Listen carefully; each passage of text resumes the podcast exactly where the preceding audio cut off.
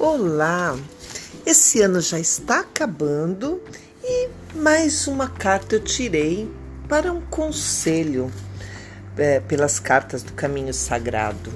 Então, o conselho para esse finalzinho de ano é eu tirei aqui a carta Cerimônia da Doação. É uma carta de libertação. Tá? A carta da doação fala da libertação que nos chega pelo desapego aos bens materiais. Fique atento para não se deixar prender pelo passado, mantendo-se atado a um estado de coisas que já não lhe serve mais. Este pode ser o momento certo para libertar-se de antigas ideias, de velhos hábitos, de relacionamentos vazios ou ainda dos objetos obsoletos em sua vida. É hora também de tentar se livrar de velhas atitudes, como a necessidade de ser amado, de ser apreciado ou de se sentir indispensável em determinadas situações.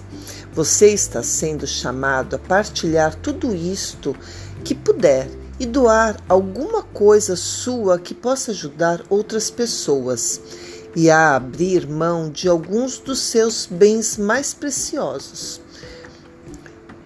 Não seja tão apegado. Quando você insiste em controlar tudo que está a seu redor, o fluxo natural da vida fica interrompido. É o seu momento de soltar, de liberar, de abrir mão. Em todos os casos, a carta da doação recomenda que nos libertemos de qualquer laço que nos torne prisioneiros de tudo aquilo que conseguimos acumular anteriormente. Só assim conseguiremos abrir nossas asas e voar.